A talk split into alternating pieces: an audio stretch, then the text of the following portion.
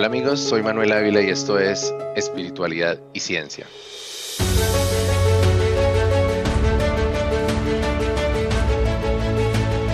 Bueno, hoy tengo aquí una sorpresa y un regalo para todos los que escuchan este podcast y para quienes escuchan el programa también en Conexión al Cielo. Y es eh, un gran amigo, un chamán y un maestro que me ha acompañado en algunos episodios importantes de mi vida y a quien conocí en tomando yagé con el Taita Grego, que es la historia que compartí en el último episodio del podcast. Pero quiero, antes de, presentar a, Nelson, contar un poquito de, nuestra historia porque tiene algo particular y es que cuando, cuando yo conocí a Nelson o cuando lo vi allí en donde Grego, a mí me parecía su cara muy familiar. Llegaba yo a las tomas y yo decía, yo, yo este muchacho lo he visto en alguna parte y, tenía como, como, como que me quedaba pensando a ver dónde era que lo había visto. Y, y estamos hablando de 2012, más o menos enero de 2012, cuando primero hice la, primera toma de Yajé con Grego. Y, y, algún día, como la tercera toma que nos vimos allá en mesitas del colegio, recordé que esa cara yo la había visto cuando presté servicio militar en 1995, unos cuantos años antes de ese encuentro. Y, y claro, ahí mismo lo contacté, hermano, tú prestaste servicio en el 95 y, y ese, fue, ese fue el punto en que nos conocimos por circunstancias de la vida, ¿no? Porque fue muy, un lugar muy distinto, en momentos de nuestras vidas también totalmente diferente, éramos unos muchachitos y, y bueno, encontrarnos allí en, en, en, el camino chamánico, en el camino de la espiritualidad fue una gran sorpresa. Eh, bueno, yo, yo en este momento ya quiero decir es que para mí Nelson es un ejemplo de coherencia, de disciplina. Siempre te he visto como alguien muy disciplinado, como alguien muy enfocado en lo que haces y, tengo una gran admiración por todo el trabajo que tú haces con la música, con el arte.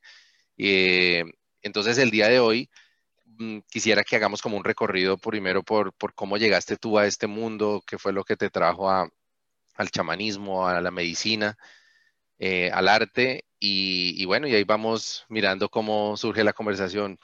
Entonces, te saludo, mi hermano Nelson. Muy buenos días y bienvenido a Espiritualidad y Ciencia. Muy buenos días. Eh, para mí es un, motivo también de mucha alegría compartir este espacio contigo.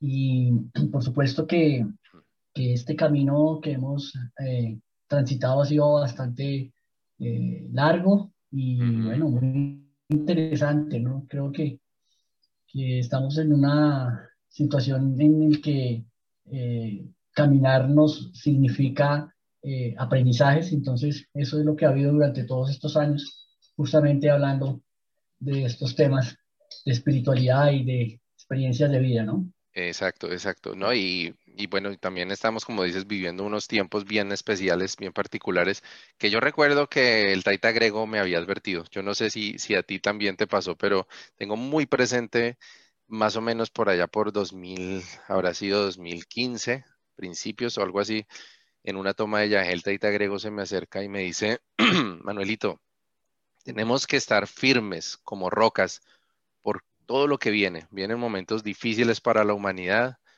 vienen momentos de tormenta, de muchas dudas y nosotros tenemos que ser así como las rocas en las cuales se puede, se puede apoyar los que están al lado de nosotros.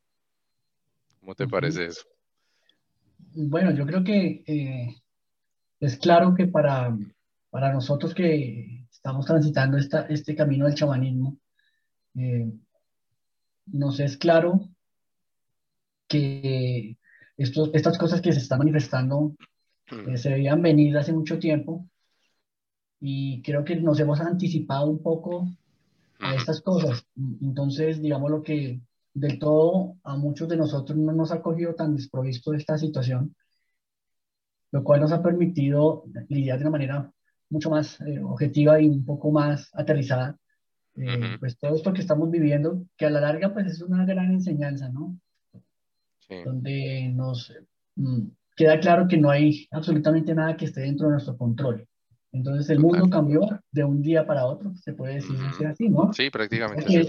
Y, y, creo que eso también, ese ejercicio que se volvió global y que es una energía global, creo que también va dirigido hacia el proceso interno de cada ser humano. Cómo un día la vida te cambia todo. Entonces, y ahí ya podemos hablar de muchas cosas, pero sí, es, es, es, es eso, Manuel. Entonces, Bien.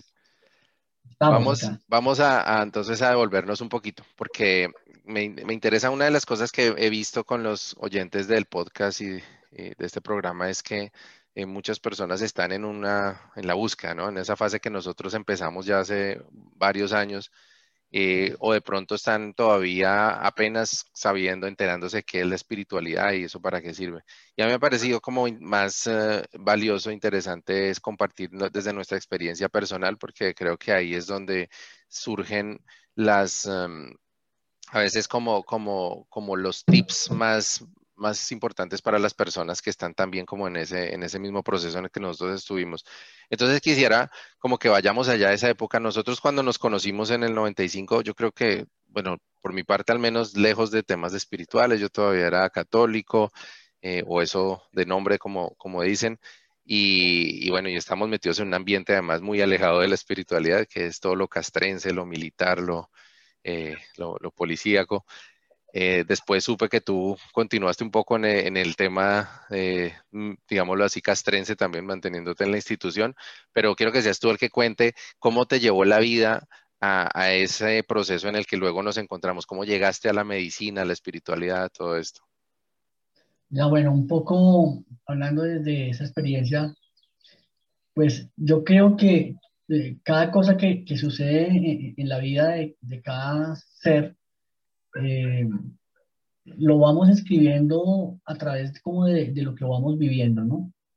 Y para mí llegar a, la medicina fue un proceso de muchos sucesos en mi vida que eh, se sumaron para eh, encontrarme con la medicina como una de las cosas que justamente, y lo hablaba anteriormente, cambió mi vida porque puedo hablar de, de, de, este momento como un antes y un después. Y una de las razones por las que mm, llegué a la medicina es porque también tuve un momento en el que eh, estaba inquieto de saber algo más. Creí en ese momento que no era suficiente con lo, con lo que, eh, digamos, esta estructura social, esta, este sistema te vende como una idea de, del deber ser y, de cómo son las cosas. Entonces, eh, siempre tuve una, una, mente muy curiosa de, de, querer saber más. Y quizás eso mismo me llevó a presentar algunos, eh, algunas experiencias con eh, la aparición de unos brotes psicóticos, lo cual me llevó a estar en una clínica de reposo mucho tiempo eh, y, digamos que todo este detonante de situaciones eh, terminaron un día eh, por la invitación de un gran amigo de decir, mira, te tengo esta invitación, quiero que tomemos viaje.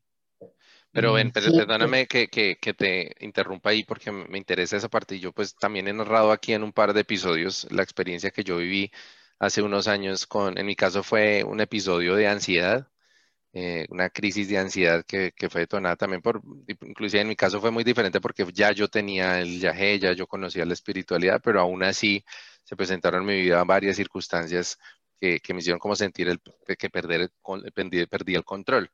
Entonces lo que tú mencionas es que a, ti estando pues como en este mundo antes de, de, conocer la espiritualidad, que no te sentías como que encajabas y que había cosas que no, me imagino que hubo circunstancias, no sé si ya, si aún estabas en la policía cuando, cuando, cuando sucedió esto.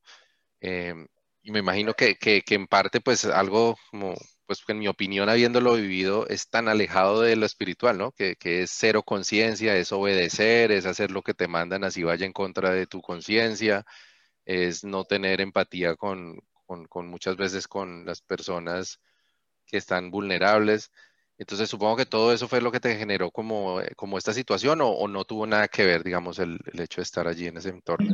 Sí, digamos que sí tuvo mucho que ver, pero también, digamos, dentro de mi proceso personal que eh, yo siempre, digamos que la, la, naturaleza, eh, uno las tiene desde que nace. Y mi naturaleza en medio de, la realidad que yo estaba viviendo, ahí, eh, digamos, era latente eh, mi capacidad de, de, de, entender que para mí era importante eh, el servicio, por ejemplo. Y, y, digamos que también dentro de esa institución desarrollé muchos programas a nivel de deporte, a nivel de integración social y otras cosas que, que, que no eran, digamos, tan, tan comunes que alguien que estuviese en un uniforme practicase. yo siempre tuve esa vocación, pero por esa misma vocación y por ver, digamos, todas esas dinámicas internas y, y por ver un poco la, eh, eh, eh, cómo funcionaba esta sociedad en ese momento, donde um, sabemos que para ese tiempo Colombia estaba atravesando por un fenómeno de violencia bastante grande, que aún lo tenemos, que no, no, ha dejado de existir, pero que en ese momento eh, estaba muy, muy, muy disparado.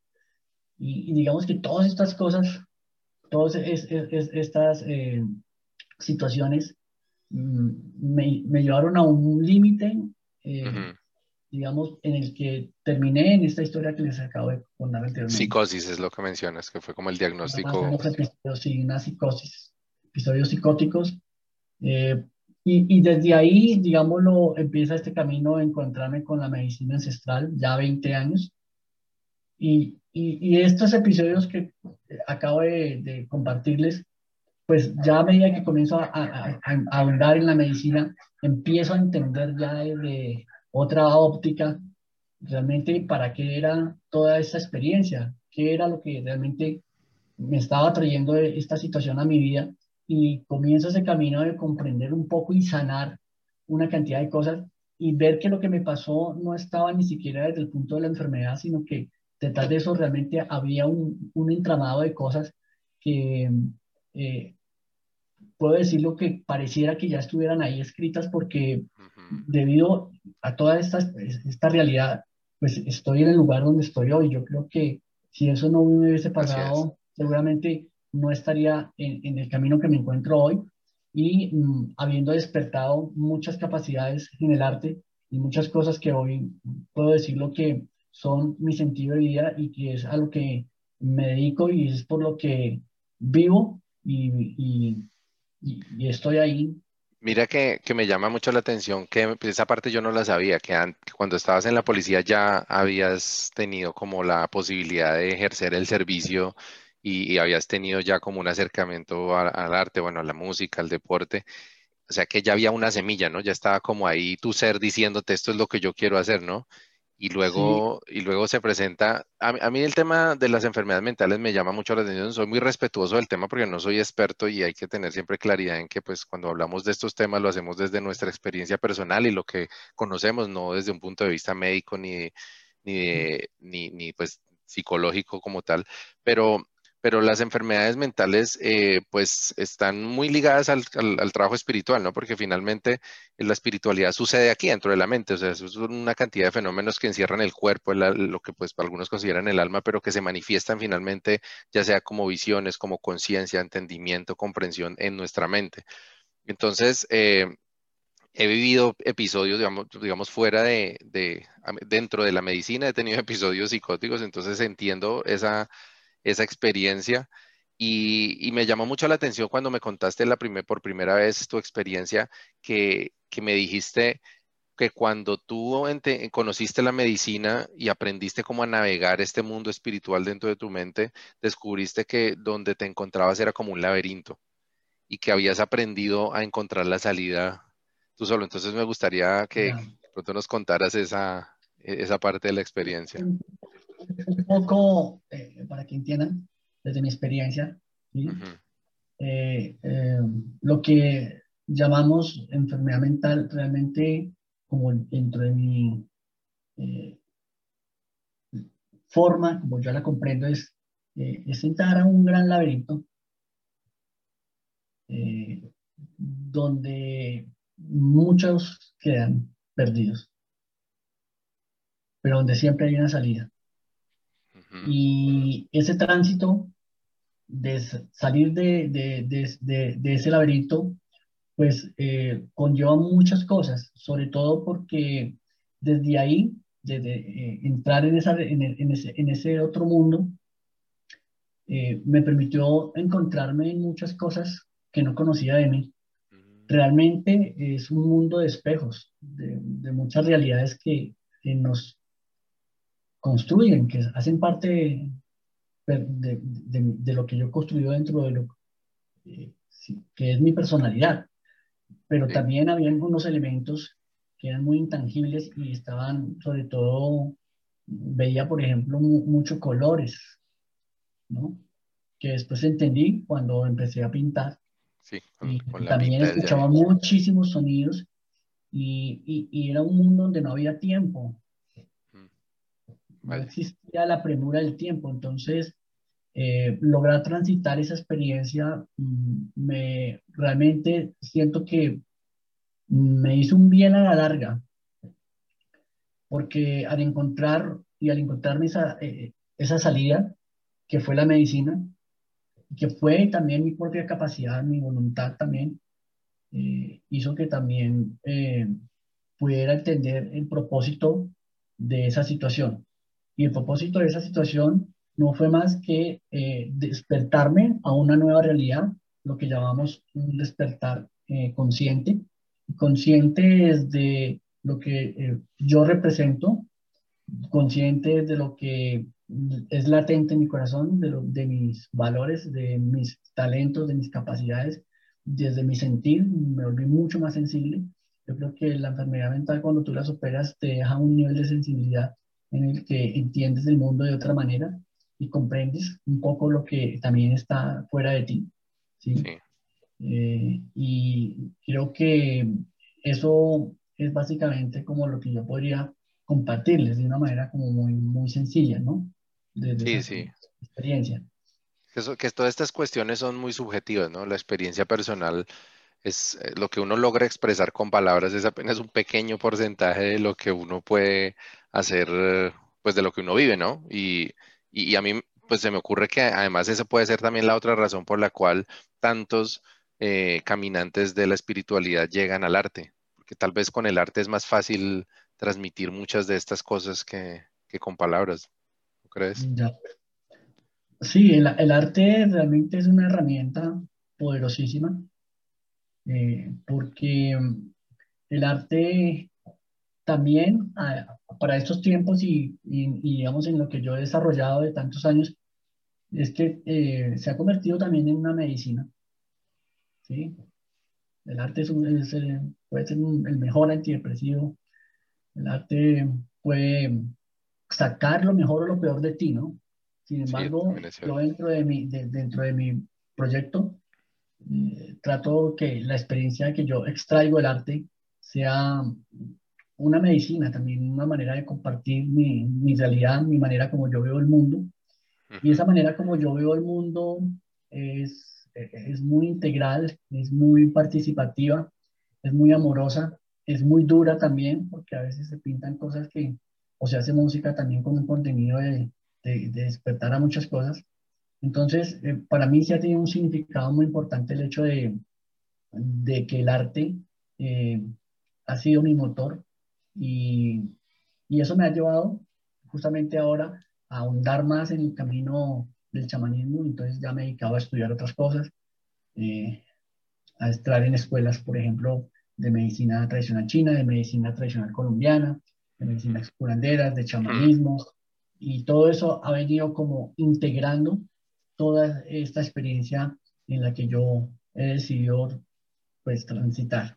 Sí, y mira que, que que de nuevo ahí veo como el paralelo entre tu camino y el mío, ¿no? Porque ambos empezamos con, bueno, aunque yo lo hice solamente de forma temporal para mi servicio militar y tú estuviste un tiempo más en, en, en, la policía, luego cada uno sigue su, su, historia y encontramos por motivos distintos la medicina del yagé, entramos como a este proceso del chamanismo, de, del despertar de conciencia, de, la, de las tomas con los maestros y los chamanes y luego, eh, eh, y luego viene como otro proceso en el que se condensa ya la experiencia personal y se empieza como a, despertar cuál es la misión individual, ¿no? Y entonces nos encontramos ahorita, después de estos años que han ocurrido, que entre otras, recuerdo mucho también este, un, episodio muy bonito que compartimos juntos fue esta, esta limpieza, este, esta ceremonia que hicimos allá en, en, el salto, ¿cómo se llamaba este, este salto en el que estuvimos en Santander?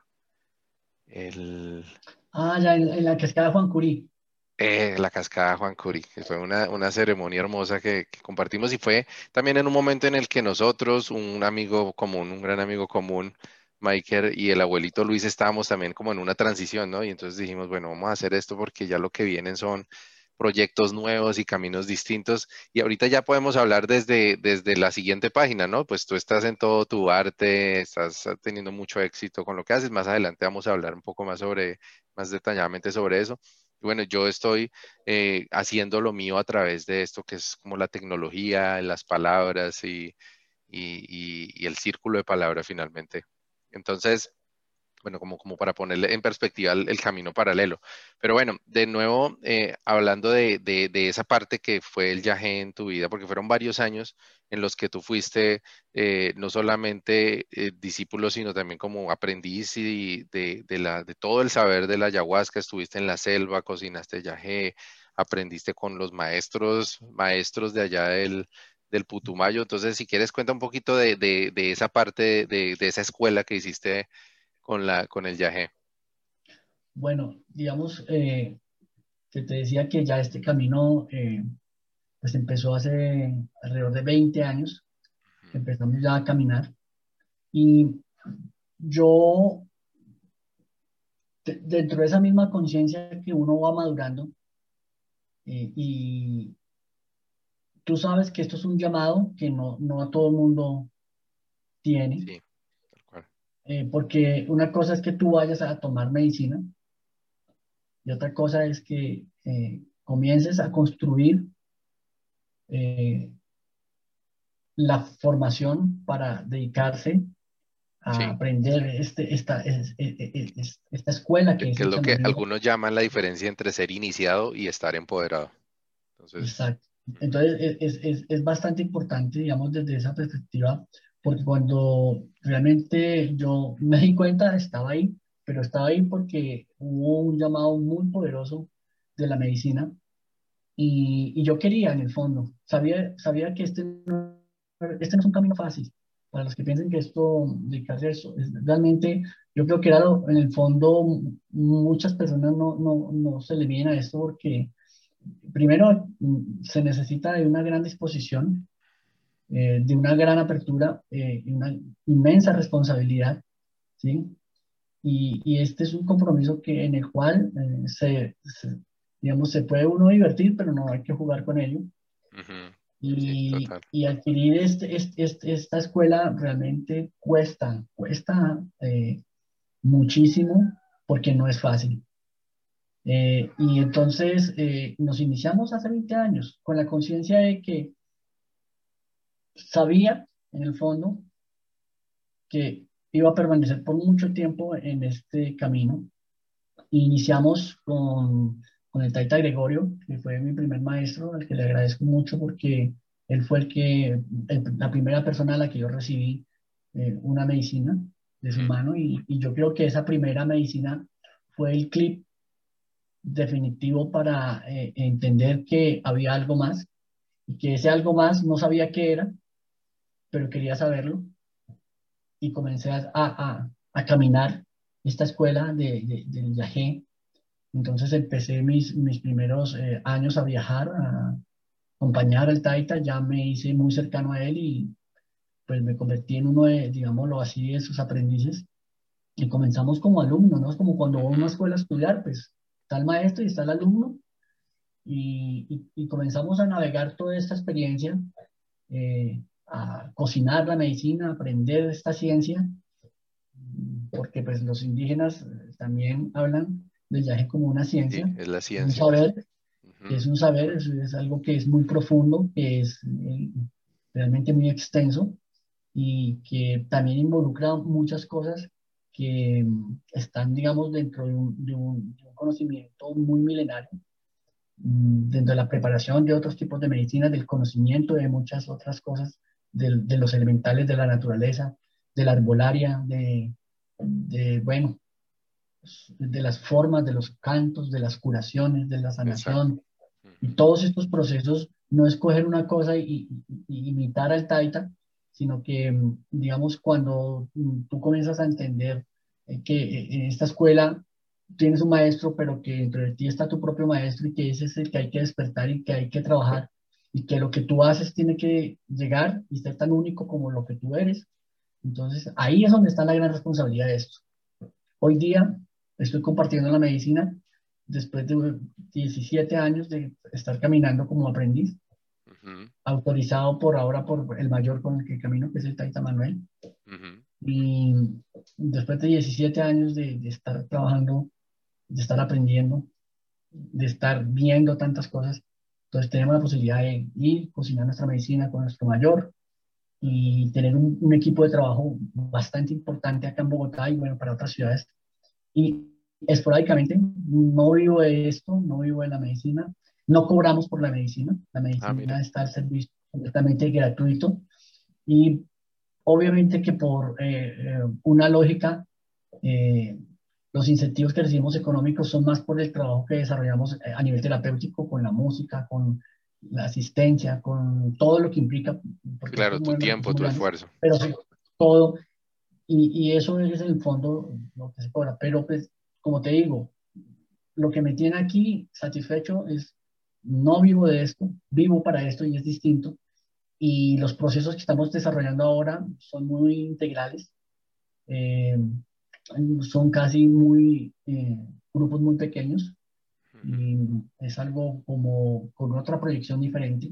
La medicina no es del tomar por tomar, sino habiendo un proceso pre, durante y post. Eso, eso es muy importante porque yo, aún estando aquí, he tenido la oportunidad de asesorar, como de aconsejar a varios amigos que, que están iniciando este camino, que tienen la inquietud de tomar yagé. Y, y bueno, lo primero es que uno solamente habla de lo que conoce, ¿no? Yo recomiendo al Taita Gregorio porque lo conozco y porque he tomado con él y conozco su, su, su palabra y su, y su trabajo. Y, pero, pero también muchas veces lo que tú, como para recoger un poco las, las ideas que has venido compartiendo, eh, también se, hay que ser claros que no es fácil, o sea, despertar la conciencia no es un tema de, solo colores y felicidad y alegría, porque despertar la conciencia significa hacerse más, eh, o sea, asumir de una forma absoluta y sin, eh, y sin ambajes todo lo que somos y todo lo que existe. Y eso incluye también la oscuridad, eso incluye también nuestras tristezas, nuestros dolores. Y hay muchas de esas cosas que no queremos ver, hay muchas de esas cosas que no son agradables de enfrentar. Entonces, eh, muchas veces las personas entran a esto y se asustan porque dicen, no, yo lo que vi fue un infierno yo no quiero eso. Y entonces, eh, pues cuando hemos pasado por tantas cosas en la vida, nos damos cuenta que, que a veces el, el, tema precisamente de, ser conscientes de nuestra oscuridad interior, lo que nos permite es enfrentarla y, poner la luz, o sea, poner luz ahí y poder enfrentar ya el resto de la vida con más eh, realismo, porque es que si nos damos cuenta, muchas personas viven en un engaño constante, lo que hablábamos de la sociedad que nos vende una idea de lo que es la felicidad, de lo que es el sentido de la vida, trabajar, ahorrar, endeudarse, comprar una casa, comprar un carro. Y, y bueno, y, empezamos a perder la conexión con lo que somos, con nuestra, con, con, con, con, lo que somos no solamente como individuos, sino como colectivo, como una, un planeta que está vivo y del que somos parte. Entonces, eh, luego, luego llegamos al, camino del chamanismo y quienes tienen la, la capacidad de, de, continuar enfrentándolo y continuar eh, pues recibiendo estas enseñanzas y este, este dosis de realidad, pues algunos tienen el llamado de, bueno, hay que, hay que servir, hay que ayudar, hay que, y empezamos a descubrir también cuáles son nuestros, nuestra misión. Eh, esto también ya, en, una y otra vez la ciencia ha confirmado que eh, el servicio, ayudar a los demás, es uno de los componentes más importantes de la felicidad propia.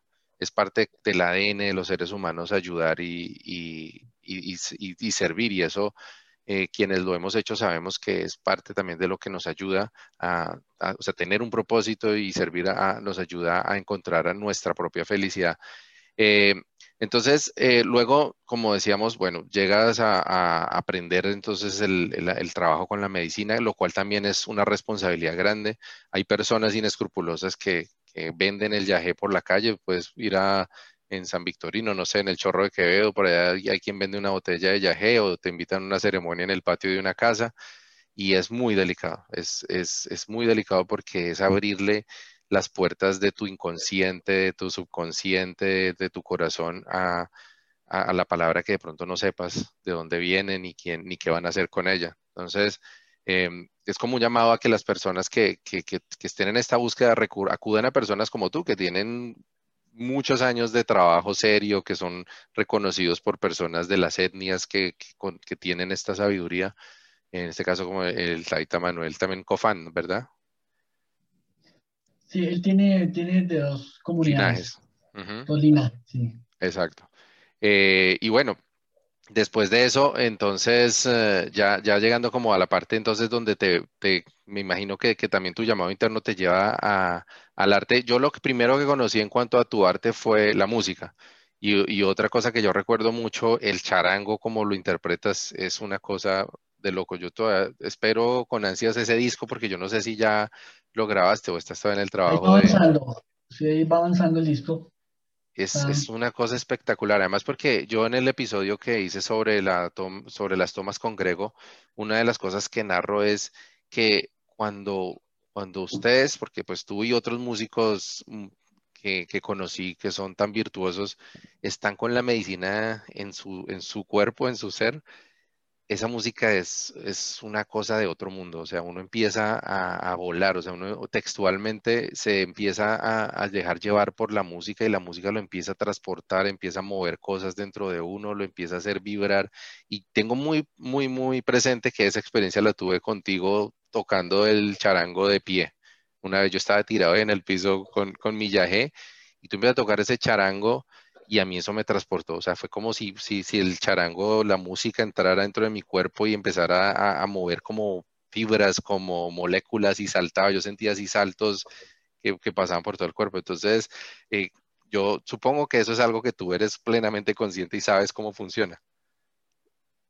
Ya, pues mira, eh, hay, hay, muchas cosas. La, música, digamos, eh, hablemoslo específicamente dentro de la ceremonia, ¿no? Que es lo que es el tema. Y la música dentro de una ceremonia de medicina, pues tiene un valor absolutamente importante porque eh, si la música que tú haces está conectada con, con la situación, con el momento, nosotros que interpretamos instrumentos distintos, tomamos también la medicina y el ejercicio y la responsabilidad que tenemos es cómo nos conectamos en qué momento es oportuno tocar una melodía y en qué momento no, en qué momento hay un espacio y en qué momento no. Esas cosas eh, se han venido como, digamos, eh, un poco cada vez ahondando más, porque es que cada ceremonia es diferente, entonces las dinámicas no son iguales. Cuando uno tiene un protocolo específico de, de, cómo empieza y cómo termina eh, una ceremonia, pues yo, yo, yo, creo que se está un poco impidiendo que el tránsito de la fluidez de lo que es una ceremonia pues no se dé. Entonces, las lecturas eh, para cada toma son distintas. Entonces, ahí en ese espacio la música juega un papel preponderante porque tú puedes eh, con la música dos cosas, o ayudas a un paciente a que su proceso sea más eh, llevable, sea mucho más soportable y, y que ayudes a entender a través de la frecuencia de la música muchas de las cosas que la persona también está buscando o en algún momento también puede mal viajar.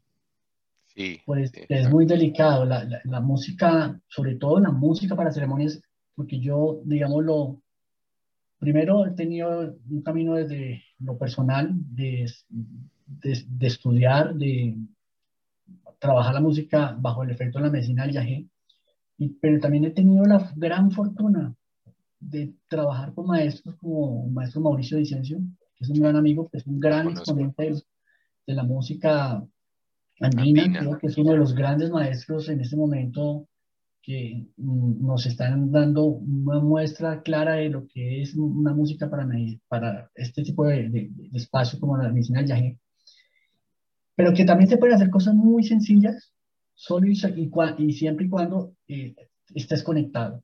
con la situación. Tú puedes tratar dos tres cosas muy sencillas, pero si estás conectado, vas a, hacer, vas a marcar la diferencia en la experiencia propia y en la de muchas personas. Y quería agregarte algo muy importante que hablabas ahorita, que no quisiera dejar pasar, y es de la responsabilidad que tenemos al servicio y que ese llamado es, es, casi como una cosa que es sobrenatural.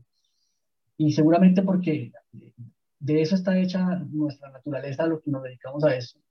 Pero eso implica una responsabilidad de doble vía y es que eh, en lo primero que te tienes que ocupar cuando empiezas un camino como este, y, y, fue en mi caso personal y lo hablo desde mi experiencia, y es cómo te sirves a ti mismo, cómo te dedicas a, refinarte, a hacer eh, una versión de lo que tú eres eh, muy honesta, porque a la final no es saber tantas cosas, no es conocer tantas cosas, no es manejar tantas cosas, sino es con lo que tienes realmente qué haces.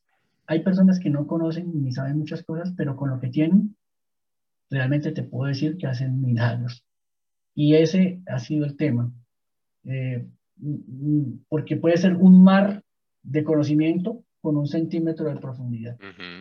Y el ejercicio es profundizar, y profundizar es la sensibilidad. La sensibilidad es la conciencia. Por eso cuando despertamos a la, a la conciencia muchas cosas nos duelen. Pero nos duelen para entender que debemos aceptar nuestra humanidad, que estamos acá precisamente para entender lo que eh, significa vivir. Y para mí lo que significa vivir es eh, todos los días saber que la vida es absolutamente extraordinaria, que estamos aquí para disfrutar de cada momento, de, de, vivir una experiencia dentro de lo sensorial divina, pero también que hay algo mucho más allá de nuestros sentidos que, que está ahí, nos acompaña desde mucho antes de nacer y que mucha gente me ha, me ha preguntado, o en él, ¿y tú qué, cuál es tu práctica espiritual? ¿Sí? Y mi respuesta sin vacilación ha sido siempre muy contundente y es, mi práctica espiritual es la vida. Porque ahí tengo todos los elementos que necesito para encontrar a Dios dentro de mí, a lo que llamamos Dios, que es una definición realmente muy compleja.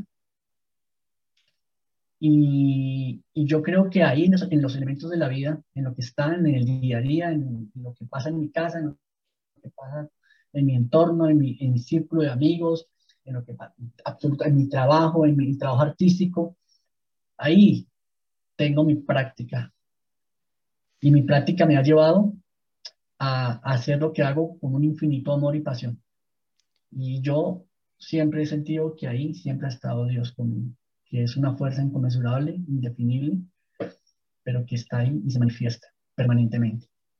Sí, hay, hay algo definitivamente divino en, la conciencia porque coge lo mundano y le da propósito y lo vuelve sagrado, ¿no?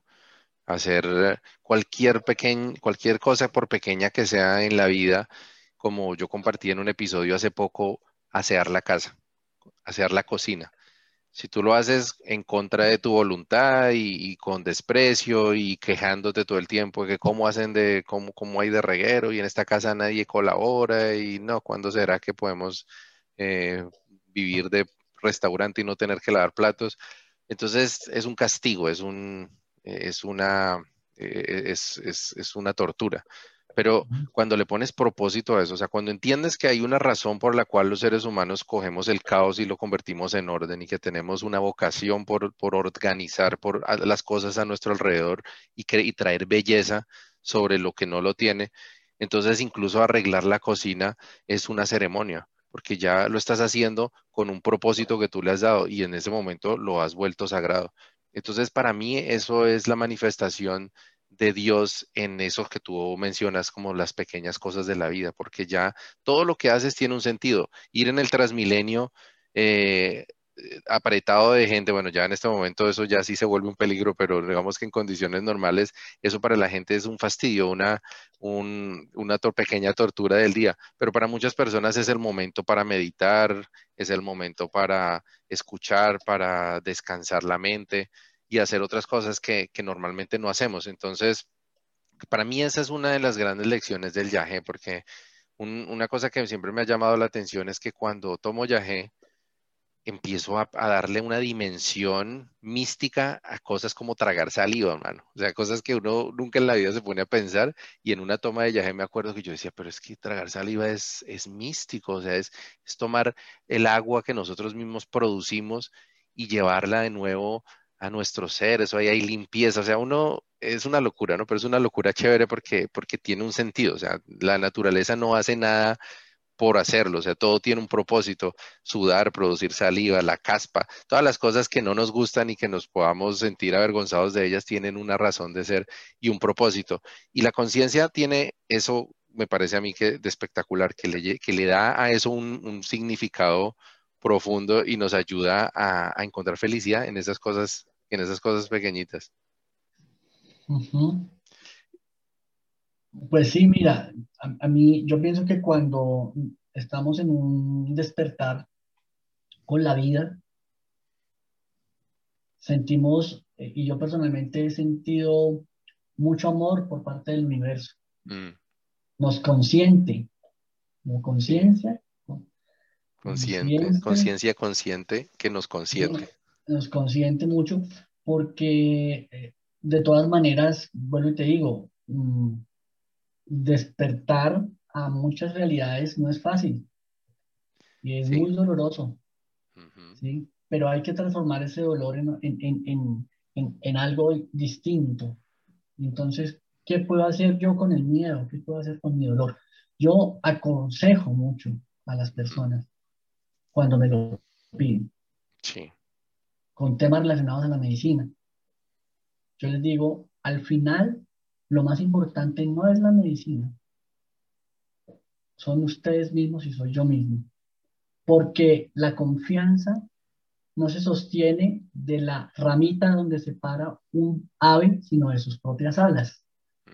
Entonces, eh, yo en lo que más insisto es fortalezcámonos desde el amor. Eh, y sobre todo desde un punto de, de, aceptación de nuestra humanidad y no, y, no sentirnos tan atormentados por nuestras sombras, porque a la larga estamos hechos de todas esas cosas. Y, y, yo creo que lo más eh, sabio, lo más sensible es reconocernos en nuestra fragilidad también, porque cuando somos capaces de reconocernos en nuestra fragilidad, eh, eso que parece pequeño se vuelve algo grande. Grande en el sentido de que estamos siendo nosotros mismos conscientes de que también somos una parte que no nos gusta. También tenemos cosas que no nos agradan y, y, nos permitimos abrazar esas situaciones en un sentido digamos, transformador, ¿no? Eh, trascendente. Y, trascender, digamos, todas estas eh, aspectos, podamos llamarlos no oscuros, sino negativos, también son unos maestros a, la larga. Sí.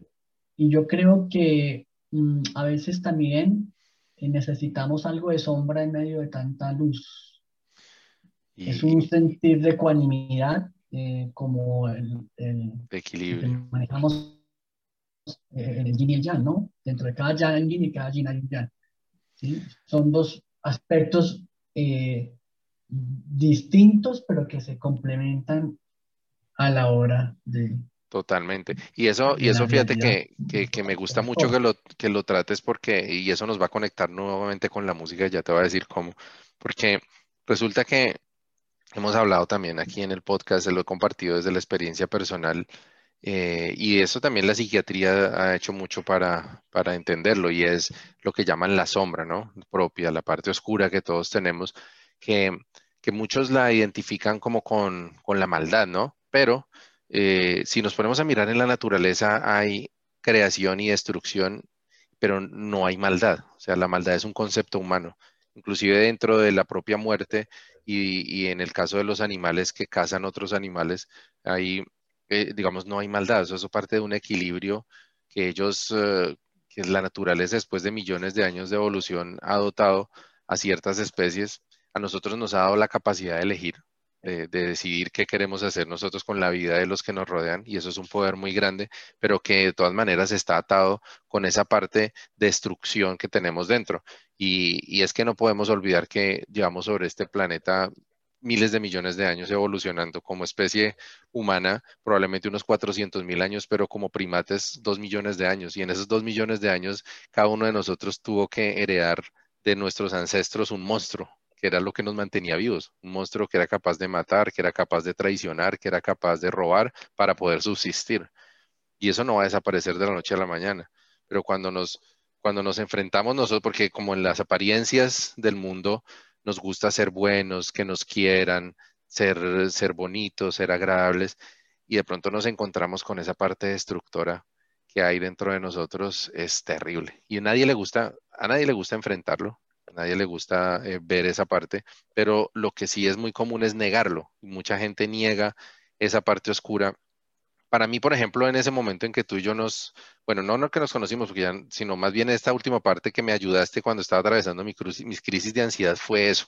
Yo estaba enfrentando mi oscuridad interior, porque el viaje llevaba tiempo diciéndome, pero no quiere ver esto, pero es que mire, esto es suyo también, esto es usted también, y yo, no, no, no, eso no soy yo hasta que ya eso explotó en mi cabeza. Dice, bueno, ¿y yo qué hago con esto, con, toda esta herencia? Venimos de un país con una historia de violencia, de dolor, de muerte, de, de, eh, de, rencores, y todo eso lo heredé, todo eso está en mi sangre. Entonces, ¿yo qué voy a hacer con eso? ¿Negarlo toda la vida?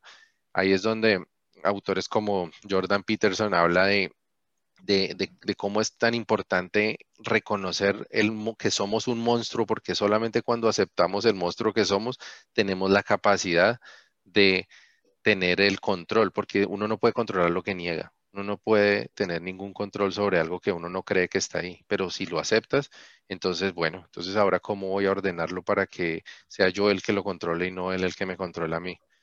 Y entonces eh, te decía que ahí veo la conexión con la música porque en los episodios más duros de, mis tomas de viaje, cuando me ponían a enfrentarme con esa oscuridad, lo único de lo que yo me podía pegar era de la música.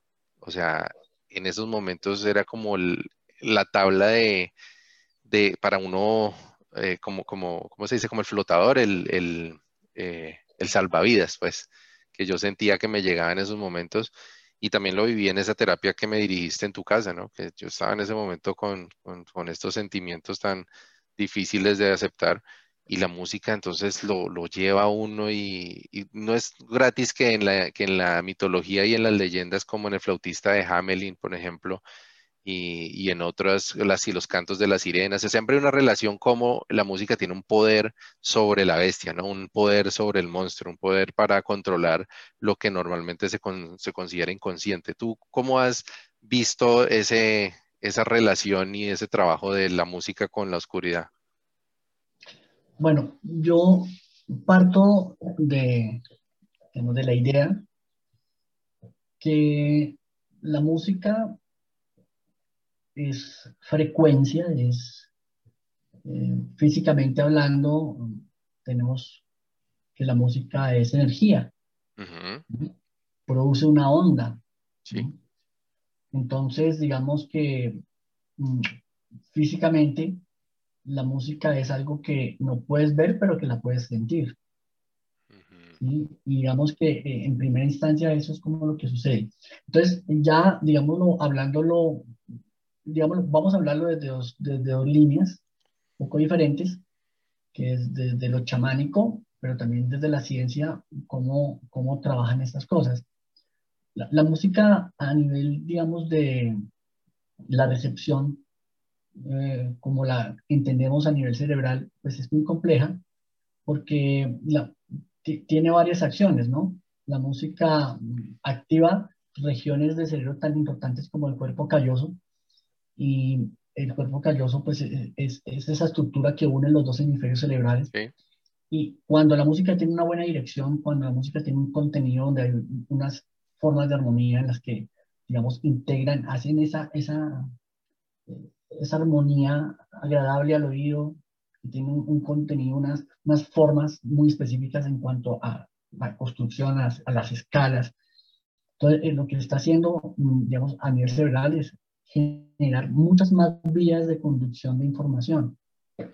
¿sí? Entonces, eh, la música lo que está realmente generando es una activación permanente a nivel cerebral.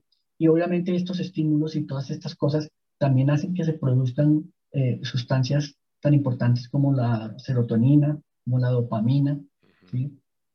Mm, adrenalina, absolutamente, porque la música es, es, algo emocionante, ¿sí? O puede ser algo también muy profundo.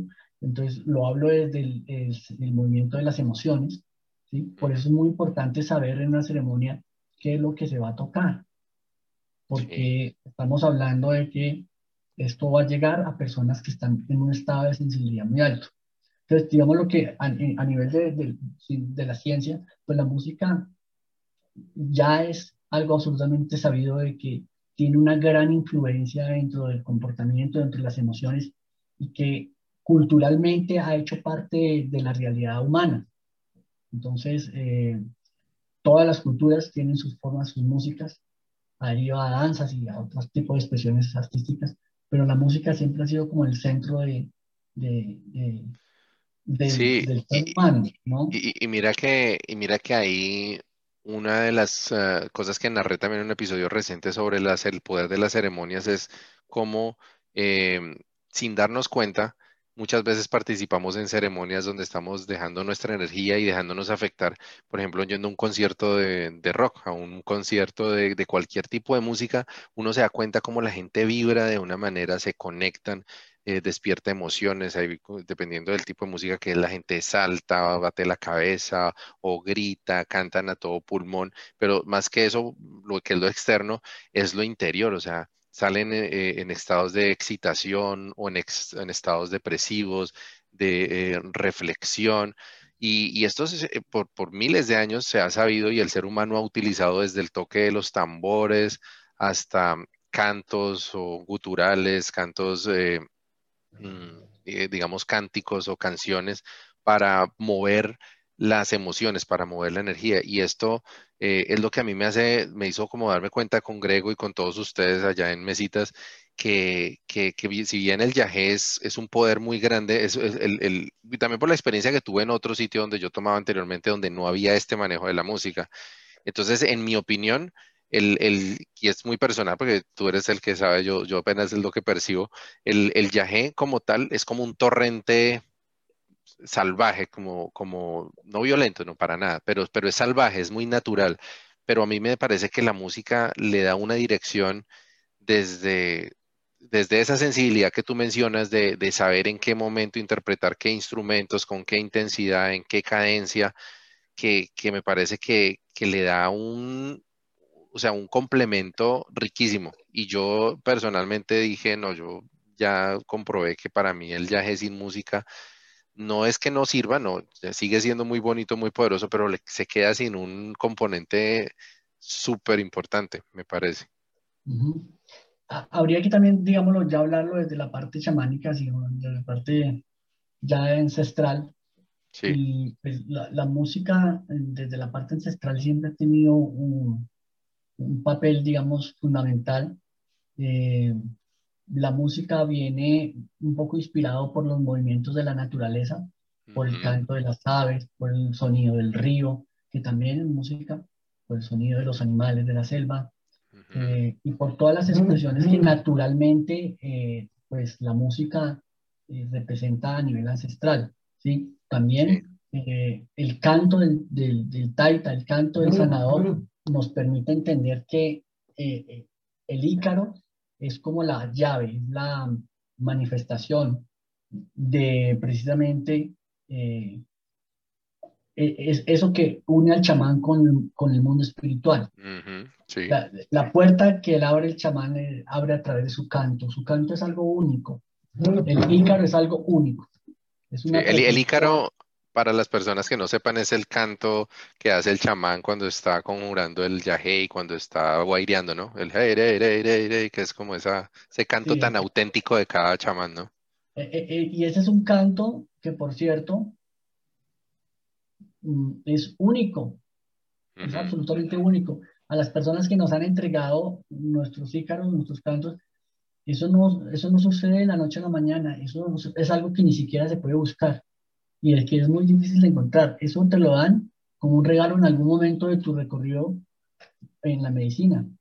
¿sí? Y, el canto es algo que, como ese regalo que uno siempre espera, pero que no sabe cuándo te va a llegar, pero que estás trabajando de, una u otra manera. Se está llamando, se está llamando. Entonces lo, lo vives llamando permanentemente.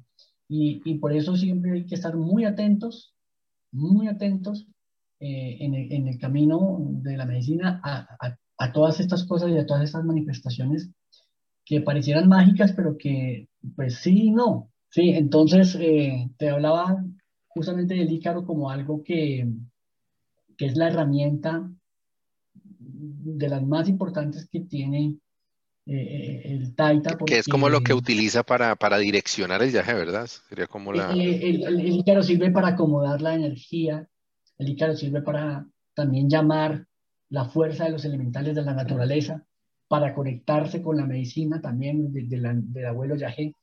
Entonces, eh, eh, el Ícaro, digamos, como el canto del chamán es como, como la oración, si lo podríamos decir así, ¿no?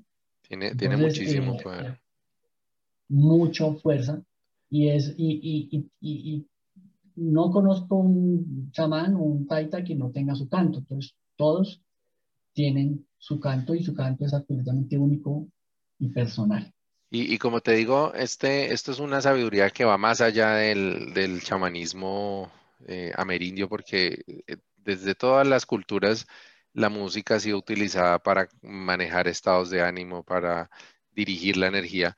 Y, y las personas que hayan ido a cualquier concierto, eh, si lo observan, se dan cuenta que, los artistas tienen una cadencia en la forma en que ellos van haciendo su música. Entonces, ellos, eh, dependiendo de cada artista, ellos puede que pongan el, éxito más reciente al principio para levantar la energía de su público y luego van moviéndose hacia cosas más reflexivas, de pronto a cosas más energéticas, hay como estados anímicos, y ellos, pero ellos buscan un clímax, ¿no? Ellos en algún momento buscan eh, que la canción que saben que va a poner a todo mundo a vibrar eh, llegue en el momento en que la gente esté lista, como que lo esté pidiendo. Hay alguna sensibilidad que yo en algún episodio decía que, tiene, puede, puede, interpretarse de cierto modo como, como la sensibilidad que debe tener el amante con su pareja cuando está en, en, la intimidad, ¿no? Que es ir, de, ir detectando de una forma muy sutil a la otra persona, que en este caso, pues el público o, los participantes en la ceremonia, para detectar en qué momento es que, es que tiene la capacidad o que debe implementar algún cambio en, la forma de direccionar la medicina. Y esto es a través del ícaro o de los instrumentos, en el caso de los, de los chamanes que como tú y el Taita Grego son músicos con tanta experiencia. Pero como digo, lo, esto lo vemos en, utilizar en las películas, en los conciertos de rock, en los en, los deportes, ¿no? Porque si tú miras el fútbol, no tanto porque es un poco más, pero si tú miras el fútbol americano, es totalmente, o sea, los comerciales, el, espectáculo de medio tiempo, todo tiene un sentido de, maneja, de manejar la energía, pero muchas veces esa energía va, es para, está, está siendo manejada es para, para cautivar a la gente y llevarlos a que den su dinero, den su, den su, se entreguen, pues digamos, mientras que en el yaje es una energía que estamos eh, utilizando para sanarnos, ¿no? Es como lo vería yo. Ya, sí, sobre todo porque la música eh, aporta mucho eh, en, un sistema de, emociones que tenemos muy, muy, muy enredado. Entonces, eh, la música actúa como un, agente desbloqueador de, todas esas cosas. es muy liberador realmente el, el, proceso de la música durante una experiencia de viaje, porque eh, pareciera que la música llega a poner orden a nuestra casa, a nuestras emociones alteradas, a nuestros miedos, a nuestras desconfianzas. Y entonces nos invita a, a, vibrar en esa armonía, porque la música es armonía. Cuando se hace pues una música con un sentido de, conciencia. Y pues recientemente hemos escuchado mucho un, digamos, una, un término que es música medicina, ¿no? Pero realmente la música medicina no es lo que se está haciendo ahora últimamente. La música medicina, esto es algo que viene ancestralmente, porque mm, cuando vemos toda la organología eh, andina de todos los instrumentos y todas las formas de músicas que teníamos acá eh, en, nuestros pueblos originarios, pues vemos que hay una riqueza musical ancestral y que está muy marcada y que está muy investigada. ¿Sí? Las músicas eh, tenían muchas funciones para las cosechas, músicas funerarias, músicas para sanación, músicas para ciertas horas del día, como en las ragas de la India. Eh, aquí habían pueblos en los que tenían también a la hora del día músicas e instrumentos específicos. Y lo mismo en las ceremonias. Eh, yo por lo menos soy más acucioso, más inquieto, más curioso con esos temas porque siempre he querido observar otras posibilidades y los instrumentos que hemos venido llevando a las ceremonias, pues eh, los hemos integrado y lo hemos un poco vinculado a, los procesos de sanación con, con, los pacientes, con las personas, y ha sido realmente muy importante eh, encontrarnos como en, en, en, ese punto donde la música está haciendo un papel muy importante y estamos entregando esto como parte también de, de, un, proceso integral de sanación. ¿sí? sí, eh, porque... La música, es muy, muy poderosa. O sea, eh, digamos, no solamente en la ceremonia, sino la música de, por su propia naturaleza mueve unas emociones gigantes. Sí, una, una cosa que, que, también recuerdo que tú me compartías hace, en, en, hace un tiempo fue que mm, eh, empezaste a estudiar el tema de la vibración y de, los, de las frecuencias a través de los, em, diapasones, es que se llaman los, los instrumentos que... Son, son frecuencias distintas, porque acordémonos que eh, nosotros a nivel cerebral tenemos distintas frecuencias cerebrales. Esas frecuencias cerebrales Alfa, beta. generalmente están en otros picos distintos y sobre todo, mm, por ejemplo, trabajar la, la frecuencia alfa, que es la que más trabajamos, que estandariza un poco como unos estados de, de, de, tranquilidad, de quietud, de desaceleramiento un poco de, nuestros pensamientos frenéticos. Entonces, llegar a ese punto, digámoslo, desde la frecuencia, desde la música, pues es muy interesante. Entonces, se han encontrado ya frecuencias que ayudan como precisamente a generar esos equilibrios y a, permitir que esas ondas se normalicen un poco porque las tenemos muy alteradas, pues inclusive por el uso del celular, por el estrés, por, nuestros temas emocionales. Entonces, todo lo que genere movimiento emocional, pues va a afectar directamente todo este tipo de, de, frecuencias.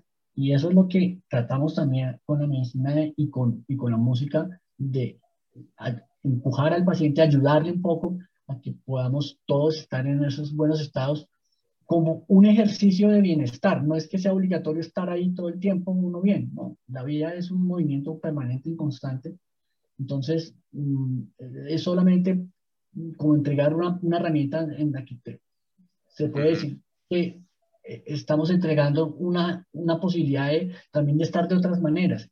Y si, y si ese estar de otras maneras te trae un beneficio y saludable para tu vida, pues qué bueno experimentarlo. Entonces, desde, también desde ese punto hablo desde, la música, ¿no? Sí, em, e, es que hay un, eh, últimamente eh, me ha gustado seguir los canales de YouTube de algunos músicos que son expertos en, en, en como desensamblar armonías y melodías y explicar por qué un, eh, en la música estamos hablando música popular, música pop, mejor dicho.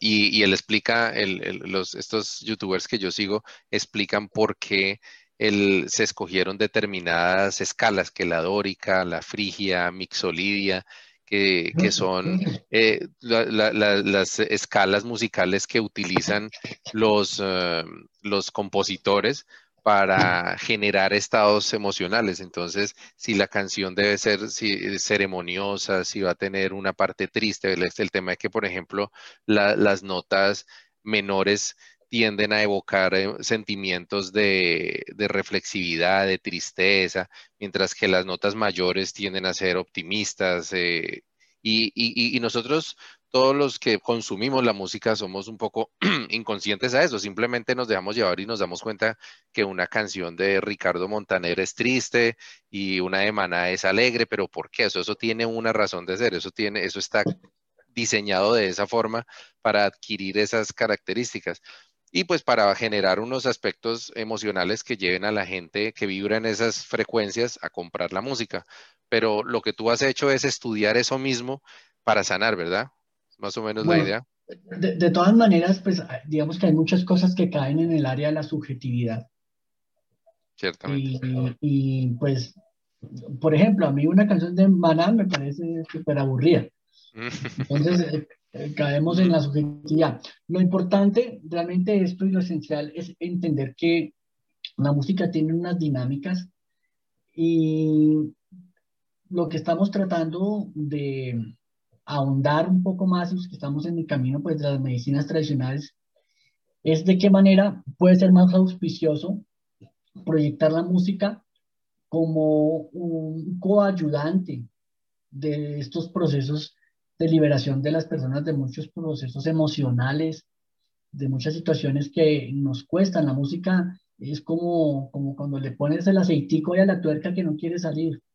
Hay para ayudarle, hay que, que, que, que haga, ayude a hacer el trabajo y le facilite a la persona porque, porque precisamente son herramientas.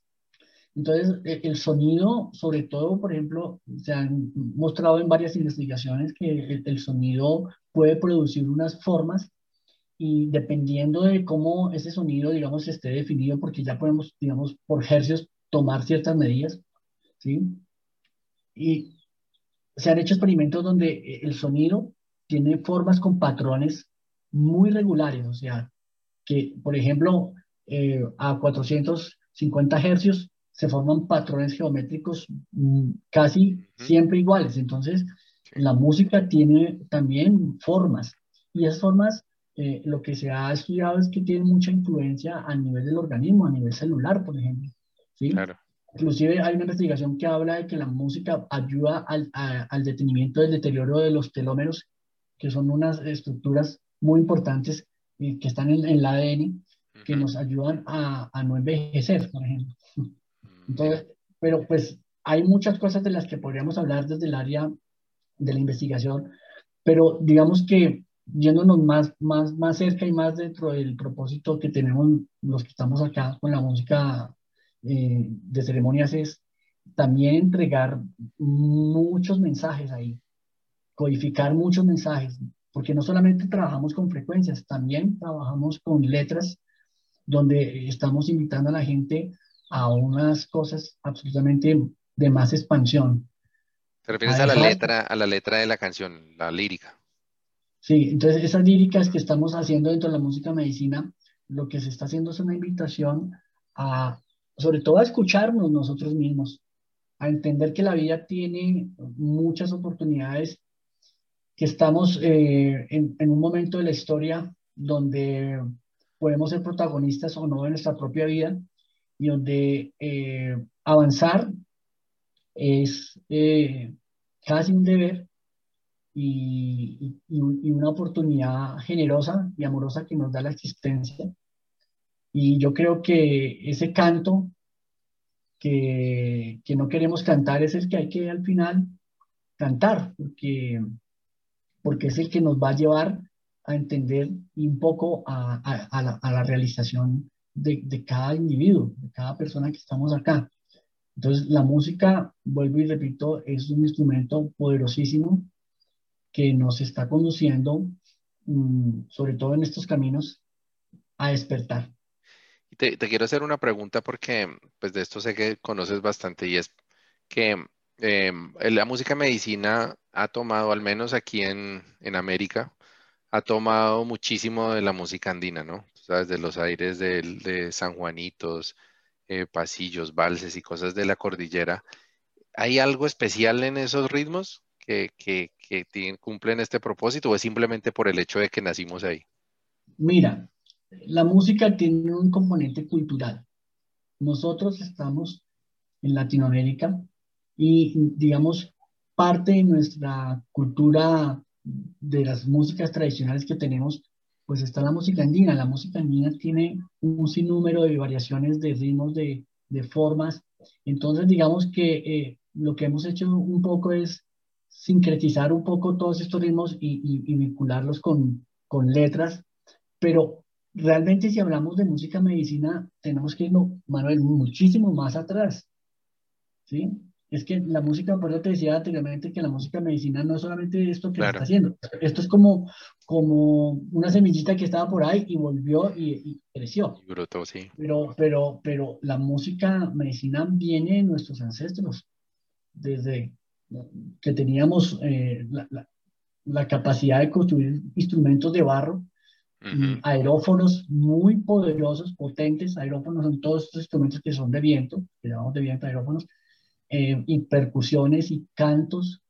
Esto es parte de lo que ha investigado Mauricio Vicencio, ¿verdad? Él ha investigado mucho de, los instrumentos ancestrales. Yo, yo tuve la fortuna de estar en varios países trabajando con él sobre estos temas y de todas maneras es que, eh, vuelvo y digo, la, la, la música medicina, es, es, los orígenes están dados en, en, en, todos nuestros ancestros y pues particularmente eh, hemos extraído mucho de esos, de esos elementos y los hemos acomodado un poquito a nuestra actualidad. Entonces ahí es donde pues te digo que se ha hecho ese sincretismo de ritmos de músicas, donde hemos metido pues, ritmos que tienen mucho, mucha fuerza ¿sí? los guainos, ¿no? los taquiraris, eh, eh, los sanjuanitos, todo este tipo de músicas, pues son muy agradables y, tienen una, una, una, energía, una vivacidad, una, una alegría, que en algunos momentos pues los tocamos porque, porque eso despierta esa, esa, alegría a una persona que esté en un proceso de depresión, de tristeza, de confusión, de lo que sea, y escuchar una música tan alegre y con un mensaje tan potente, pues e, en, ese estado de sensibilidad, obviamente va a integrar la posibilidad en la persona de, entrar en, un proceso de, de, revisión. ¿Qué está pasando con mi vida? ¿no? Entonces, eh, eh, digamos que eso mm, es, es, una influencia muy neutra realmente. Y eso ya lo estás, esto ya lo estás trabajando sin, sin necesidad de viaje. O sea, esto es también otra cosa que, que, que, que tiene el mismo efecto, bueno, de pronto no el mismo, pero que también tiene un efecto muy poderoso por sí mismo, ¿verdad? O sea, sin necesidad de estar en ahorita, una ceremonia ahorita, ahorita, por lo menos, en, en, lo que yo estoy en mi trabajo como músico, es investigando un poco, haciendo música muy experimental, muy desde el sentir. Yo ya no hago música tan pensada. ¿sí? Mm, dentro de las estructuras, de los patrones, de los compases. Mm, me dedica un poco más como a, soltarme un poco más y, expresarme. No quiere decir que eso, lo otro no esté bien, está muy bien porque pues, es también parte de lo que es la música y es importante tenerlo, saberlo. Pero ahora siento que tengo una música menos pensada desde lo estructural y más desde el sentir un poco. Puede sonar un poco hippie, como dicen por ahí, pero realmente tiene una gracia para mí, tiene un sentido muy profundo. Y yo siento que ese tipo de música que surge desde, desde, esas, desde, desde, ese sentir que les digo, tiene una, una magia, para mí tiene una magia. Y es que es, es, es, muy bonito. Yo, yo, por lo menos con el trabajo que estoy grabando ahorita de música experimental, que pronto, Manuel, te contaba ahorita antes de estar aquí. pero a ver. Eh, estoy grabando unas cosas bastante interesantes y estoy haciendo todo el trabajo audiovisual porque además deseo que, que sea integral. La música tiene que también tener elementos que la ayuden a sostener y para mí, por ejemplo, la parte visual, lo que yo trabajo en la parte visual como artista también es, es muy importante porque eso le da un contenido y también produce unas sensaciones muy interesantes que ayudan a, a, darle más peso a eso que está ahí. Sí, eso te, te, eh, ya estaba sintiendo que para allá íbamos ya en estos últimos minutos a hablar un poquito de, del arte visual, porque eso es algo que también eh, tú llevas haciendo un tiempo y como todo lo que haces con un nivel de, en mi opinión, de disciplina y de perfección y de corazón que salta a la vista. Entonces, eh, hay como, como, como esos componentes que, que vamos viendo que en, en mi opinión también reflejan eh, lo que tú eres como medicina, ¿no? Porque al final también aquí entra el concepto de lo que hablamos, de lo que hablaba Castañeda del hombre o la mujer medicina, ¿verdad? Y es que cuando tú dices que dejas fluir eh, en, los sonidos de una forma más libre, pues en últimas lo que se está expresando a través de ti es toda tu historia, todas las cosas que viviste, todo ese aprendizaje de la medicina, todas las ceremonias y todo eso lo estás aplicando de una forma más auténtica, creería yo. Yo he sido siempre un curioso, hermano. Y esa curiosidad la tengo desde que tengo uso de razón. Y eso me llevó a muchas cosas en mi vida. Eh, y creo que ese niño nunca ha crecido dentro de mí, ese niño curioso siempre, siempre se, quedó, se quedó ahí.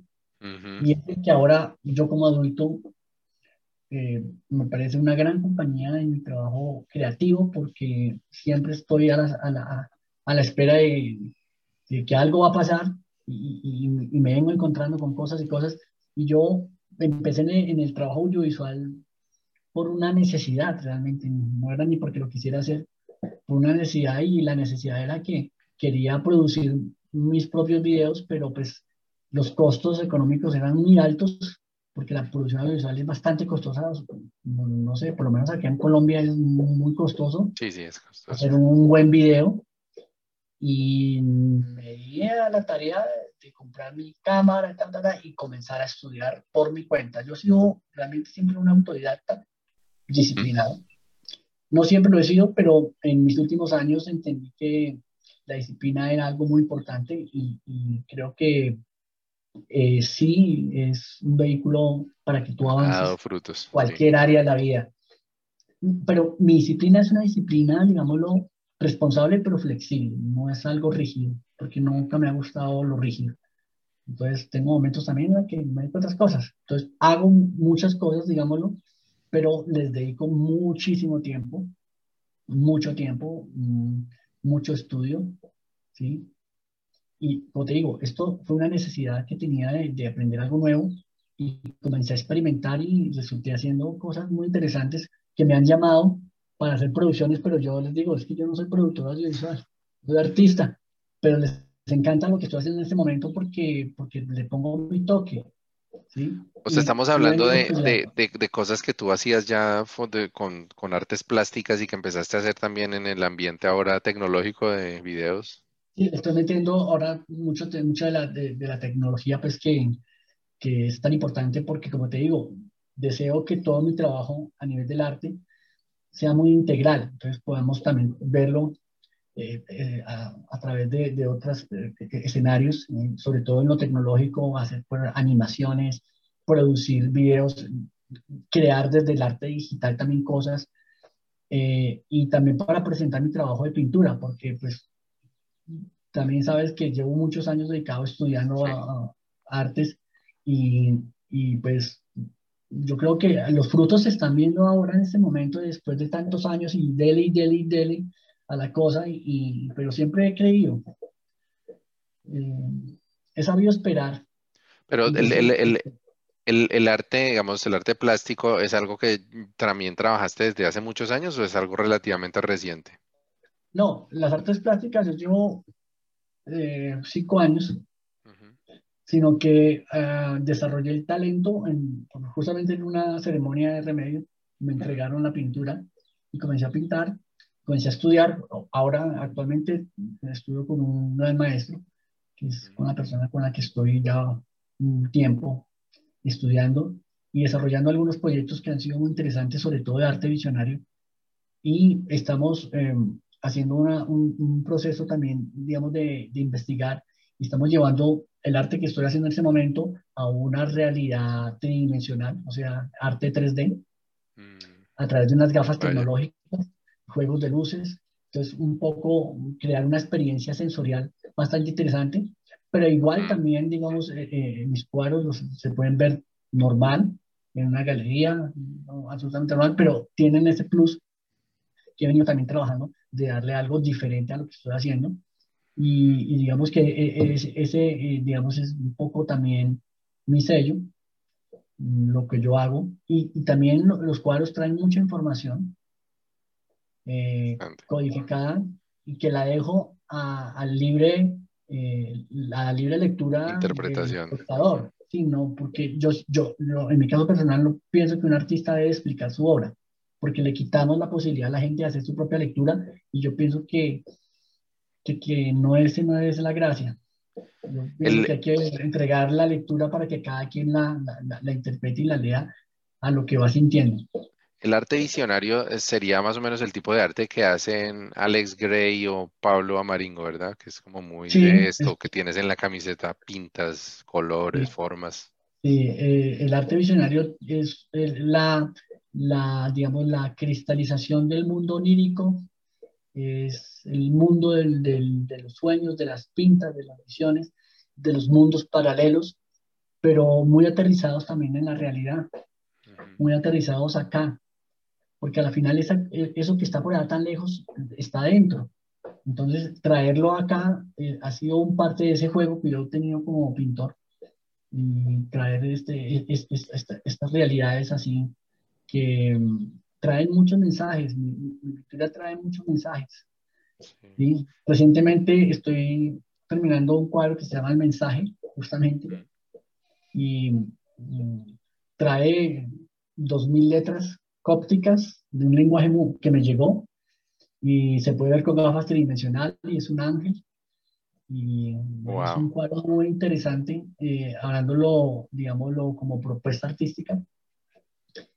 Eh, y bueno, digamos que estoy trabajando en, en, esa dirección, porque también el arte sana, porque también el arte nos ayuda a liberar de muchas cosas, también eso puede traernos muchas emociones también puede sacarnos una, una sonrisa, nos puede sacar una lágrima, ¿cierto?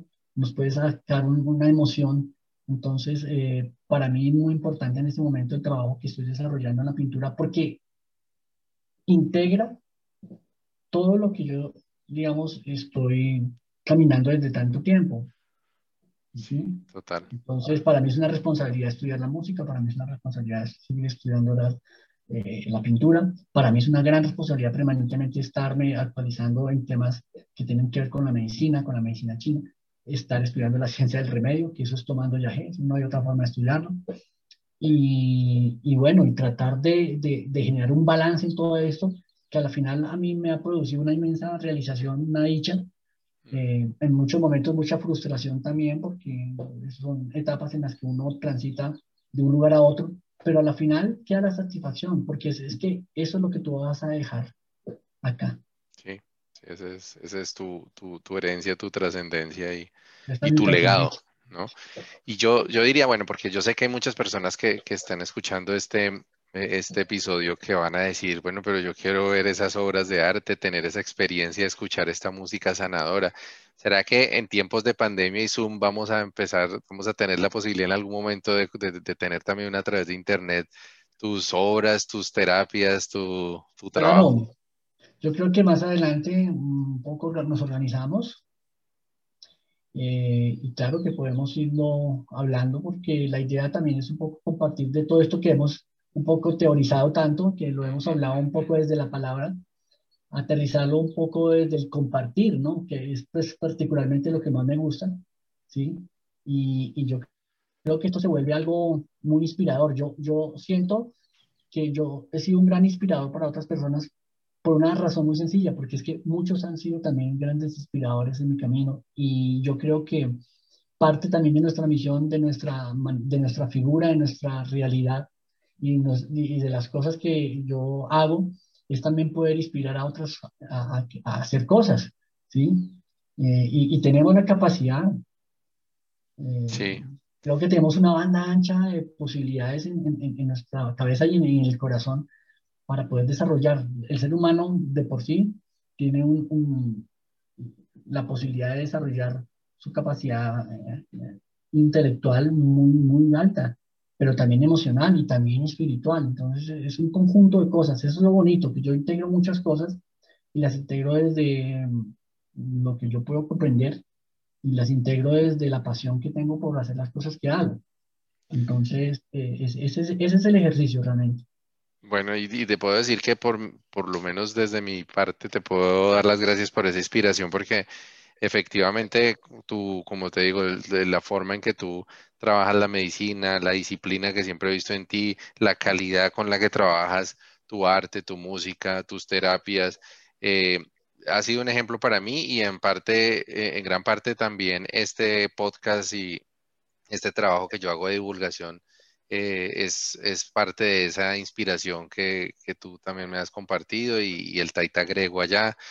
Eh, por eso quería hablar contigo, especialmente después de haber hablado de, de Grego en, en, el podcast, porque quería, quería compartirte con todas las personas que, que me escuchan y, y, casi que un poquito empujarte en esa dirección, o sea, que, que tú, lo que tú estás haciendo casi que está, eh, casi que parece diseñado para estas nuevas, estos nuevos tiempos de, de divulgación masiva, porque hay mucha gente en toda Latinoamérica y en otros países que anhelan esta conexión y que no pueden tener la, la bendición que nosotros tenemos de irnos a tomar un viaje cada ocho días o cada quince días en, en una finca cerca a nuestra ciudad. Eh, entonces, eh, pienso yo que, lo que tú haces es muy pertinente para estos tiempos, para las personas que no tienen esa cercanía con la medicina, porque tú tienes la capacidad de llevar esas experiencias y esa sanación a través de estos medios. Entonces, pues cuenta conmigo por una parte para lo que necesites y en lo que yo te pueda ayudar para que eso, eso se, dé y amanezca si, si así es también tu, voluntad.